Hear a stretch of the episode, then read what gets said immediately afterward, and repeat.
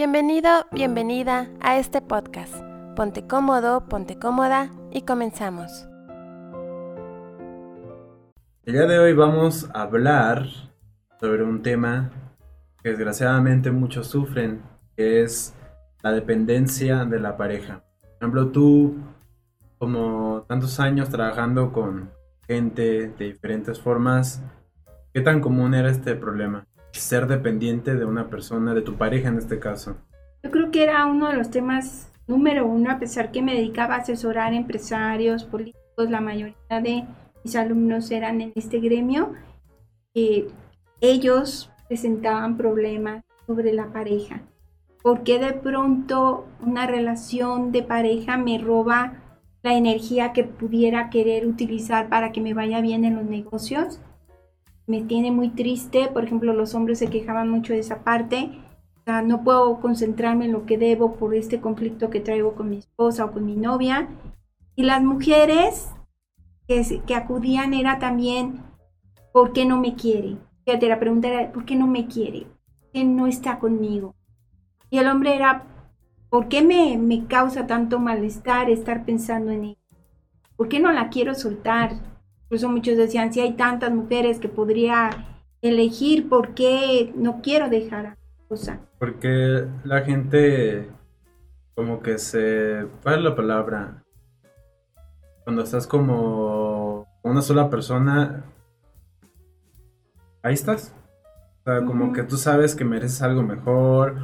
Se conforman. Ajá, se conforman con alguien que saben que no les hace completamente feliz no les encanta de verdad, pero sin embargo ahí siguen. Eso es muy común, pero ¿por qué la gente hace eso? ¿Por qué no? Ahora sí que no tiene como esa ese coraje para decir yo me descargo más e irse fácilmente. ¿Por qué es tan difícil para las personas? Y es algo injusto incluso para la otra persona, porque si no te llena, también haces perder a la otra persona tiempo. Y el tiempo es lo más valioso que tiene. Yo creo que va mucho detrás de todo este tipo de situaciones el miedo. Es igual como en un trabajo en el que no estás a gusto, pero te da miedo no encontrar otro y entonces te empiezas a lavar el cerebro y dices, bueno, pues es que por lo menos tengo que llevar a la casa a comer, por lo menos tengo trabajo, otros no tienen. Y no, no me gusta, pero es mejor esto a nada.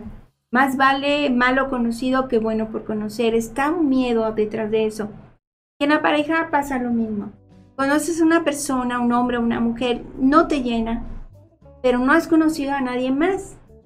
Pues a pesar de que dices, no es lo que estoy buscando, no es una persona que llene mis expectativas, no es alguien con quien quisiera pasar tiempo, no me siento a gusto, mi intuición me dice que esta no es la persona con la que quiero estar, me molesta, me incomoda, pero como, bueno, más vale malo conocido, me quedo y a veces no es por un mes o por un año, que qué triste porque estás haciendo perder el tiempo y lo estás perdiendo tú también, sino a veces es un matrimonio, es tener hijos, es formar una familia para decirles que nunca te amé. Estoy aquí porque no encontré nada mejor. Porque es tan común que el ser humano está en su ADN ser dependiente. El ser humano nace dependiente porque es de los seres vivos que cuando nacen tarda más en soltar su dependencia. Él necesita de una madre, de, por lo menos de una madre, que le dé de comer, que lo cuide, y si no hay mamá, de un ser humano que lo cuide, que le dé alimento, porque él es totalmente vulnerable. En otras especies el, el bebé se hace independiente a las horas, en otros a las semanas, y el ser humano es el que tarda más, alrededor de, ¿cuántos años quieres? ¿14? ¿15? ¿16? Y hay quienes 30, 40, para que esté que el seno materno o la familia o el hogar se vuelva independiente. Pero creo que a todos les ha pasado, ¿no? Por ejemplo, yo sí recuerdo haber andado con alguien que no me llenaba. También recuerdo estar con alguien, no sentirme completamente pleno, pero ahí seguía. Y de forma inconsciente si piensas como, ya no encuentro a alguien que me quiera tanto como ella, pero luego, luego, bueno, con el tiempo como que te das cuenta, pero hay gente que no puede, o sea, que a lo mejor una vida entera con alguien que nunca la llenó. porque te hiciste esa pregunta. Oye, ¿y qué tal si no encuentro? Y por lo menos te preguntas y a lo mejor te contestas, pues prefiero estar solo. Y empiezas a tomar el valor de irte soltando. Ahora, regresa a esa relación en la que estuviste a pesar de que no te llenaba. ¿No te llenaba desde el principio? Desde el principio. ¿Y entonces por qué iniciaste? Pues porque yo recuerdo que me decía a mí mismo, estoy a gusto. Ah, ¿Qué te hacía estar cómodo? Sentí que, el, que alguien le importa. O sea, esa persona te mostraba cariño, pero tú no eras recíproco hacia ella. No al mismo. No al mismo nivel. Ella te quería más. Ella te hizo sentir como que te elevaras y te sintieras como, pues ella me quiere demasiado y yo no la quiero como ella me quiere. ¿Qué hacía que te hiciera sentir eso? ¿Te ponía demasiada atención? No, simplemente no me sentía qué lo notabas? pleno. Eh, tú no te sentías pleno, pero ¿en qué notabas que ella te quería más? No, pues en en en el que quieren verte seguir. Y tú no querías lo mismo. Yo nunca he sido de, por ejemplo, de estar siempre con una persona. siento que estar pegado a una persona hay gente que sí le funciona, pero a mí en mi caso yo siento que estar pegado a una persona desgasta las cosas. Cuando te refieres a estar pegado a una persona, te refieres... Todo el día con esa persona. O sea, te gusta tu tiempo. todos juntos. Te gusta tu espacio. No es que te guste otras personas al mismo tiempo, sino es que te guste más espacio o de distancia contra, con la pareja y contigo. Yo es que también yo siento de que estás todo el tiempo con una persona, aunque lo quieras y todo eso, todo esté bien, yo creo que mal acostumbrarte a depender siempre de que todo tiene que estar acompañado de tu pareja es un error. Yo creo que también es sano estar solo y vivir tu relación de pareja a veces con espacios. Ok. Y salir con amigos, amigas. Cada quien, incluso que tenga sus amigos, que no tengan que ir a fiestas juntos todo, pero tengan que compartirse a todos sus amigos. Pero si hablas de una fidelidad. Sí, no, totalmente. Sí, pero nada más espacio, tú necesitas espacio. Eso te habla de tu nivel de independencia. Y tú necesitas vivir esa independencia y compartir. Hay una fórmula muy interesante. Una pareja es yo, tú y en medio el tiempo que queremos compartir, nosotros. Y dicen que para que sea sano ahí debe haber un equilibrio. Mi yo, el tú y el nosotros debe estar equilibrado. Y hay relaciones que, que, que pide mucho es el yo, entonces está muy grande el espacio que quiere. El tú te dejan muy poquito espacio para poder estar contigo mismo. Y en nosotros lo quieren muy amplio también. Entonces la persona que no está a gusto siente que su yo le queda muy limitado y en nosotros es demasiado grande. Entonces ahí sí está perdiendo la persona su dependencia. Habría que cuidar que hubiera una persona que encontraras en tu camino una persona que busque lo mismo, que se sienta cómoda con el espacio, que no sufra en tu ausencia, sino que goce con tu presencia, pero también goce con tu ausencia. Pero bajo un término especialista, ¿qué es más sano? Lo sano es un equilibrio entre tu tiempo, el tiempo de ella y el tiempo de pareja debe ser equilibrado.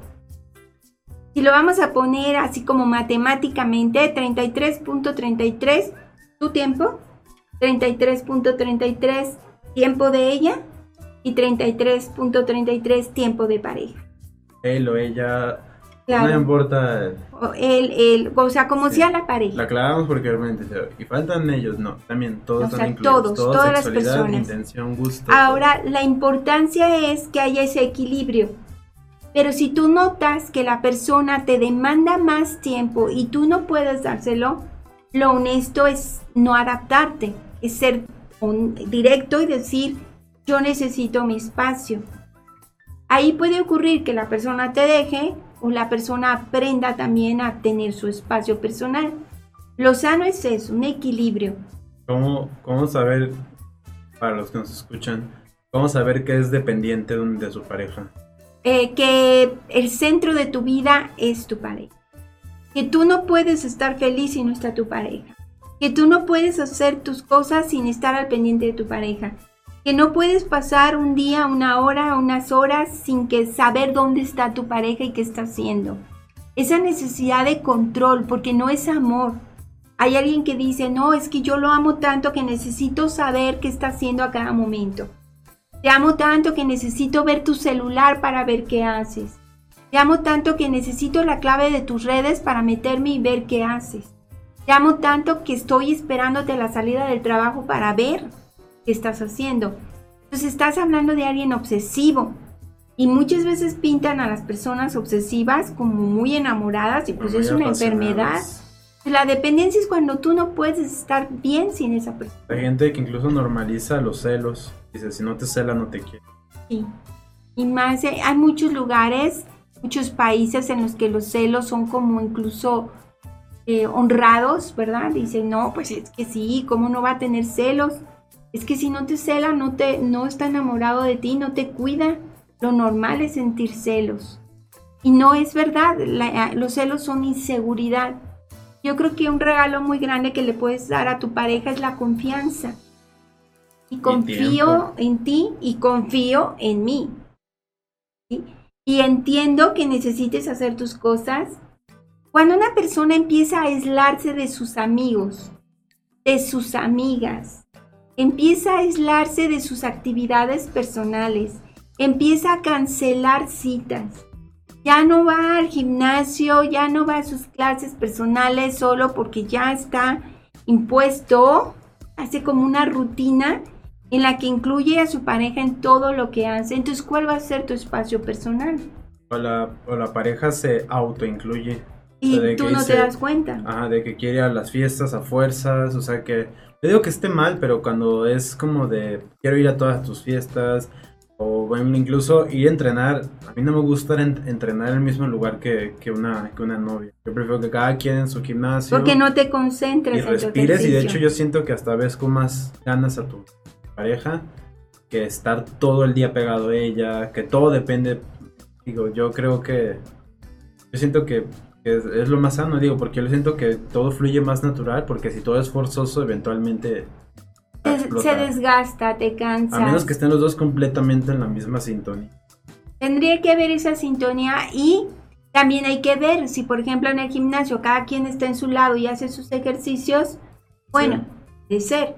Pero hay quienes están pegados haciendo el mismo ejercicio. Y hasta el horroroso cosa que veo que los novios se convierten en sus entrenadores sin tener una preparación. Dices, Exacto.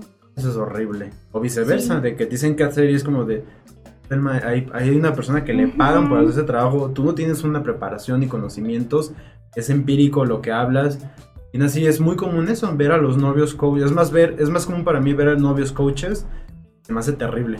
Sí, claro. Porque actúa en base a lo que él le funciona, no lo que ella necesita. Muchas veo que le ponen incluso la misma rutina y dices, no, no está chido. O sea, ya se me hace como como egoísta entrenar a una, persona en base como tú quieres entrenar. Pero, por ejemplo, si detectas que estás en una relación dependiente, ¿qué debes hacer? Lo primero es darte cuenta y ver cómo llegaste a esta relación, cómo fuiste permitiendo y cediendo territorio. Es de una manera bien sutil. Vas dejando, oye, voy a ir con una amiga, yo te acompaño pero es que íbamos a estar mi amiga y yo, no, no importa, yo puedo estar ahí. Y entonces dices, ay, me quiere tanto y estima a mis amigas, y, pero pues no lo mismo platicar entre amigas y entre amigos que con la pareja. Y entonces empiezas a ver, ah, voy a ir a tal lado, a un partido de fútbol, ah, yo voy contigo. Y entonces pareciera que los dos se van invadiendo. O alguno hace un plan, oye, hoy me quiero quedar en casa descansando. Ah, muy bien, pero hace caras. Oye, ¿te molestó? Pues es que si quieres estar solo, tú sabrás, pero pues yo sí quería estar contigo. Ah, no, no olvídalo. O sea, yo creí que tú no querías. Vamos a pasarla juntos. Y entonces va cediendo. Fíjate, hay algo muy importante.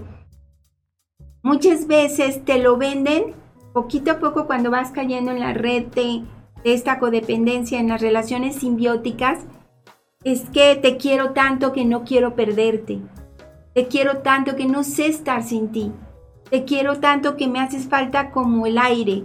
De hecho, hay muchas canciones que lo dicen, ¿no? dicen, yo, por, si yo sin ti me muero. Hay una canción o yo moriría por ti. Es ah, más horrible. Cierto. Y hay una canción de Gloria Trevi que dice, te creo, yo le creo, con los ojos cerrados le creo. Y si me dice esto, le creo. Y bueno, conocemos la historia de un Sergio Andrade y una Gloria Trevi que pertenecían a un grupo enfermo, un clan, una secta, que terminaron en la cárcel, que hubo muchos problemas por las heridas emocionales que traían. Y empieza, sí, le creo. O sea, lo que me diga, incluso vas a notar, fíjate, esto es muy importante para los que nos escuchan. Si por tu pareja empiezas a perder contacto con tus amigos, con tus amigas, Estoy hablando si eres hombre o mujer, lo mismo. Tienes amigos y amigas. Nada de que las mujeres solo pueden tener amigas y los hombres solo pueden tener amigos porque ya tienen pareja. ¿Dónde está la confianza? O sea, a los amigos que has tenido les tienes que decir adiós. Si empiezas a cerrar esas relaciones, si empiezas a distanciarte de tu familia, de tus padres, de tus hermanos, si empiezas a dejar de tener actividades propias, tiempo personal, si todo lo que hacías, por ejemplo, he tenido alumnas que me decían, es que yo iba a correr todos los días al bosque y mi pareja no le gusta. Ahorita me vino a la mente una alumna que me decía, yo practico el box todos los días, una mujer muy deportista, pero a él no le gusta, odia el deporte y odia levantarse a las 7 de la mañana. Por lo tanto, yo me levanto a las 5 para hacer box sin que él se moleste y a la siguiente él se incorpore a ir a correr porque eso sí le gusta. Y eso es como empezó ella cediendo y después él ya no la dejaba hacer box y le decía tienes que quedarte y despertar conmigo al mismo tiempo. Y como a él no le gustaba el deporte, entonces ya no vayas al deporte porque ¿para qué? Mejor quédate aquí, desayunamos juntos. Y entonces ahí se va descomponiendo la relación duro, ¿no? Sí, no, este. Por ejemplo, ¿cuál ha sido el caso de dependencia más grave que has visto? Pues fíjate que vi muchos, muchos que me vienen a la mente, pero a ver, elegir uno que realmente me haya impresionado de tanta dependencia emocional, me tocó una chica en la que le daba mucho miedo decirle a su pareja que se estaba sintiendo vulnerada, eh, bueno, voy a tener mucho cuidado en decirlo cómo y decirlo. Eh, esta persona era pareja de alguien muy importante, nivel nacional incluso. Y este hombre era muy celoso y muy posesivo. Y hacía muchos juegos psicológicos. Te voy a poner un ejemplo. No voy a decir los nombres, entonces se va a perder entre toda la población. Vívanlo como algo que a ustedes podría haberles pasado. Y este hombre le decía a ella, llegaba cansado, levantaba los brazos y ella tenía, estoy hablando de un hombre muy rico que tenía servidumbre, todo, ella tenía que correr a quitarle el saco y guardarlo. Pero entonces tenía que estar atenta a que estaba entrando a la casa. Tenía que estar atenta al sonido de las puertas abriéndose al chofer entrando. Y se ponía tan nerviosa que le pidió al chofer que no fuera malo y que le mandara un mensaje cuando dijera estamos entrando para correr a estar en la puerta. Porque cuando él se quitaba el saco y ella no estaba, él lo tiraba. Ella tenía que llegar a recogerlo porque no dejaba que nadie más lo hiciera. Ella tenía que hacerlo. Y me narró un episodio en la que él se sentó a ver la televisión y le dijo hazme un sándwich. Y ella se levantó para prepararlo a la cocina, pero pues él era un hombre muy alto, ella empieza a caminar y él le gana. Abre el refri, prepara el sándwich y voltea y le dice, eres una tonta, ni siquiera de eso eres capaz. Y eso se lo decía constantemente. Y una mujer preparada, que los veías públicamente y era una imagen de una gran pareja, en realidad estaba viviendo una violencia muy cruel. También mm, cosas que le hacía como dejarla encerrada con llave y decir que se equivocó y la dejó encerrada. Y entonces cosas como ese tipo era, hablaban de una dependencia porque ella decía, no puedo irme, no puedo irme porque lo amo demasiado, porque es mi marido y porque no puedo vivir sin él. También me tocó otra pareja en la que él le decía, yo voy a tener otras parejas. Que ella estaba muy asustada y dijo, bueno, pero luego el segundo paso es yo te voy a traer esas parejas y tú me vas a ver a mí estar con esas parejas y tú te vas a aguantar. Porque eres mi esposa, tienes que aguantar. Entonces van dejando su autoridad, se van desdibujando, van desapareciendo, se van perdiendo a ellas o a ellos mismos. Pero para eliminar la dependencia es fuerzas conciencia, terapia, ¿no? Conciencia, darme cuenta, buscar ayuda, sobre todo tú buscar esa ayuda. Sí, yo creo que es un tema que desgraciadamente le pasa a muchísima gente. Como escucharon, es la verdad tiene que haber un equilibrio siempre. No es ni mucho ni mucho, no es totalmente abandonar a tu pareja, pero tampoco es estar arrimado como chango 24/7 porque creo que respirar es sano hasta en una relación. Entonces, si tú estás pasando por, sientes que eres dependiente de, tu, de una pareja, no quiere decir que, la bote. Quiere decir de que haz algo al respecto. Antes de que se vuelva un problema. Porque siempre hay señales y como hemos dicho en la hora minimalista, muchas veces no escuchamos. Generalmente siempre escala. Vieron las cosas lo que parece algo inofensivo eventualmente se va a convertir en, tu estrés o, mucho peor. Entonces... A tiempo.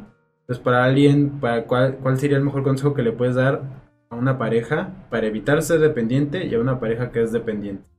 Para evitarlo, les pediría que hicieran un círculo a cada uno y que me pongan eh, dividido en tres partes. En una parte todas las cosas que haces para ti, en la que no esté incluida tu pareja ni tus hijos, ni nadie más que tú. En una segunda parte, todo lo que hacen en pareja. Y en una tercera parte, todo lo que le corresponde a él y que no te vas a meter tú. Después de ver las actividades, ver que haya un equilibrio. Si está más cargada la parte de lo que hago yo sola, aguas. Estás abandonando a tu pareja. Si es él el que tiene cargado el tiempo que pasa solo, entonces estás abandonando a la pareja al otro y tú estás siendo abandonada. Y si es en de medio en el que estoy pasando más tiempo de pareja y casi no paso tiempo conmigo, o él no pasa tiempo con él, o en sí no pasan tiempo cada uno, pues entonces ahí es una alerta. Es un ejercicio que les va a ahorrar mucho tiempo de terapia. ¿Y qué pasa si ya soy dependiente y quiero volverme independiente? Quiero recuperar esa libertad personal, esa autonomía Primero tomar conciencia de que tienes un problema, hablarlo con tu pareja, ir en pareja a terapia y si no quiere ir tú a terapia y empezar tu proceso para recordar quién eres. Es muy duro, ¿eh? Se dice fácil, pero requiere tiempo. Ya para finalizar, ¿cómo detectar que mi pareja me quiere ser dependiente de él? ¿Cómo detenerlo o qué hacer? Te vas a sentir asfixiado tenemos un, fíjate que a veces no es tan complicado, vas a sentir incomodidad en tu cuerpo, no estás bien, no quieres verla, no quieres contestarle, ves el teléfono que se prende y se ve su nombre y dices, ay, no, no, no, no. O sea, no quieres contestar, ya no te emociona. Quiere decir que estás siendo asfixiado, estás perdiendo libertad, te estás perdiendo a ti, te estás traicionando. Muy buen tema. Sí, sí, sí. Sí, no, y yo nunca he tenido una relación dependiente. En el que tú dependas. No, ¿Te ha tocado que alguien dependiera de ti? La verdad, no recuerdo, supongo, no sé, la verdad, sí. Que yo recuerde, así de que esta era dependiente de mí, porque yo tampoco he dado esas herramientas. Ah, qué bueno. O sea, yo nunca he sido de, tienes que estar conmigo, de hecho soy mucho de cada quien su espacio. Ah, entonces lo pones si uno, claro. Si uno, por ejemplo, tarda en contestar X. No hay este, problema. si un día, una, una semana si no nos vemos no pasa nada, si una semana nos vemos a lo mejor mucho, de vez en cuando está chido. O sea, yo creo que el equilibrio es la clave para toda relación sana. O por lo menos tener en claro qué es lo que necesitas y ver si la otra persona está de acuerdo. Porque tampoco es justo que tú seas una persona que exige mucho tiempo y encuentres una persona que no quiere eso. Es, no, no es justo que le engañes diciéndole, no, no, yo sí te entiendo. Y ya que la amarraste de pareja, ahora sí digas, no, yo estoy, necesito cariño. Porque son frases. Hay gente que te dice eso. Yo necesito más cariño. Yo necesito que me pongan atención. O lo clásico, es que de niño yo tuve problemas. Oye, pues ya no eres un niño. De emergencia, esas frases mejor sé directo y decirle, oye, a mí me gusta esto, no siento que hagas esto, porque a veces uno se da cuenta y dice, ah, ok. En vez de decirle, como, como niño chiquito, como decir, como, ah, es que mi antiguo novio era más así. Y a mí, a eso sí me ha tocado que me hicieran, porque yo no soy, pues sí me ha tocado parejas de que sí exigen más tiempo, yo sí soy como de, es que yo no soy así. yo no puedo ser tan, depender tanto de, una, de una persona, porque te privas de muchas cosas y la soledad también hasta cierto punto yo creo que es sana. Es una gran maestra. Pues y, sabes que también deben de tener mucho cuidado cuando la otra persona te chantajee con el que debes estar. Sobre todo con esa partecita de, es que a mí me han hecho muchas cosas mis exparejas, me han ah, traicionado y me han sido infiel, y tú tienes que convencerme de que no me vas a ser infiel corran. Sí, hay gente que dice, me cuesta trabajo confiar en los Convénceme. hombres. Corran. porque te están dando una responsabilidad que no te corresponde. o, no soy feliz y yo espero que tú me hagas feliz. No, yo, yo estoy acostumbrada a que me traten así. siempre que haya como condiciones, sin ser habladas, este, o sea, que te la apliquen así de que, como indirectas, eso no está chido. O sea, pues, adultos, decir, a mí me gusta esto. Yo sí digo, yo sí, por ejemplo, cuando tengo una pareja, así es como de, ¿qué te gusta? ¿Qué no te gusta? este, como pareja, este, para yo, yo saber, este, cómo hacer, o enfocarme en las cosas que te gustan, y por ejemplo, si algo de lo que no te gusta, y a lo mejor a mí me llega a pasar eso, saber detenerme a tiempo y decir, esto no le gusta. La voy a lastimar. Sí, como los regalos. Así que, ejemplo, digo, yo sí les pregunto, así como, ¿te gustan las flores? ¿Te gusta eso? ¿Te gusta aquello? Yo prefiero eso. Ah, ok por mejor dar lo que la persona quiere, en vez de andar a la adivinanza. También está chido sorprender.